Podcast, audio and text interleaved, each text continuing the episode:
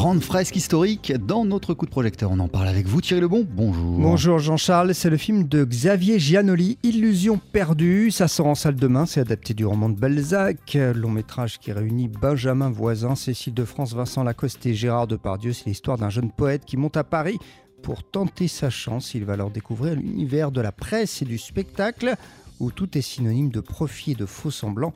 Un long métrage que Xavier Giannoli porte en lui depuis longtemps, comme nous l'explique Cécile de France. Il m'avait dit déjà euh, que ça faisait longtemps qu'il avait très envie, depuis qu'il était étudiant, d'adapter euh, cette œuvre-là de Balzac euh, qu'il adore passionnément.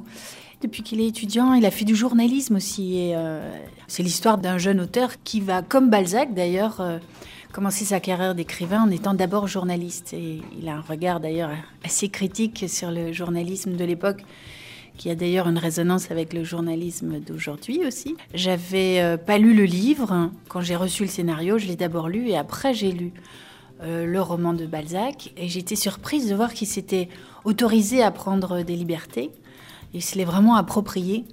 Et il nous offre euh, une œuvre aussi importante que celle de Balzac, parce que Xavier Giannoli est aussi un auteur et un cinéaste très important de son époque, comme l'était euh, Honoré de Balzac. Alors revenons Thierry sur le rôle de Cécile de France dans le film. Bah, c'est sans doute la seule alliée hein, de ce jeune poète qui, euh, en attendant de vendre ses poèmes, eh bien, devient donc journaliste à Paris, Madame de Bargeton, mais son soutien ne sera pas sans conséquences. C'est un personnage qui est victime du système, et là notamment du système atroce des castes sociales qui à cette époque euh, empêchait la femme qu'elle était de, vivre sa vie librement, tout simplement.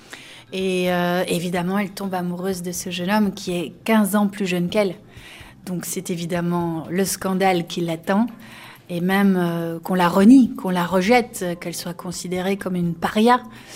Et donc elle prend quand même le risque euh, de fréquenter euh, ce jeune homme. Évidemment, les, les gens de sa caste qui n'avaient absolument rien à, se mettre sous la dent d'habitude étaient très, très heureux d'avoir enfin quelque chose de croustillant à, à regarder.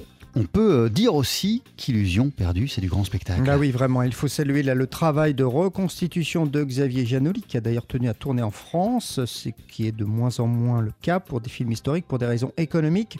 Et alors là, que ce soit aussi les costumes ou les décors, on en prend plein les yeux. Alors d'abord, visuellement, c'est d'ailleurs un film qu'il faut vraiment aller voir en salle et pas sur une tablette ou sur un petit écran.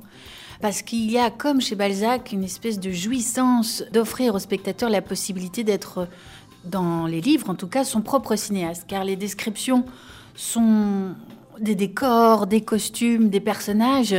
Quand on lit hein, les romans de Balzac, on, ressent ça. On a un, film qui s'inscrit tout de suite euh, dans la tête parce que tout est décrit avec minutie, avec panache, avec euh, grandiloquence, avec euh, beaucoup d'amour de la part de, Balzac. Et là, je dans le cinéma de Xavier Giannoli qui a vraiment tenu à ce que le film soit tourné dans les décors réels quasiment.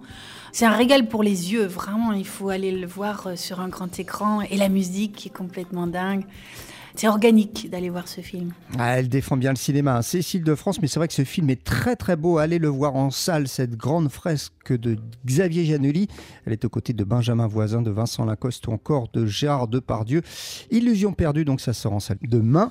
C'est une adaptation de Balzac. Merci beaucoup Thierry Lebon. On sait du coup ce qu'on fait demain soir, ou même pour ceux euh, qui peuvent demain dans la journée. Merci Thierry.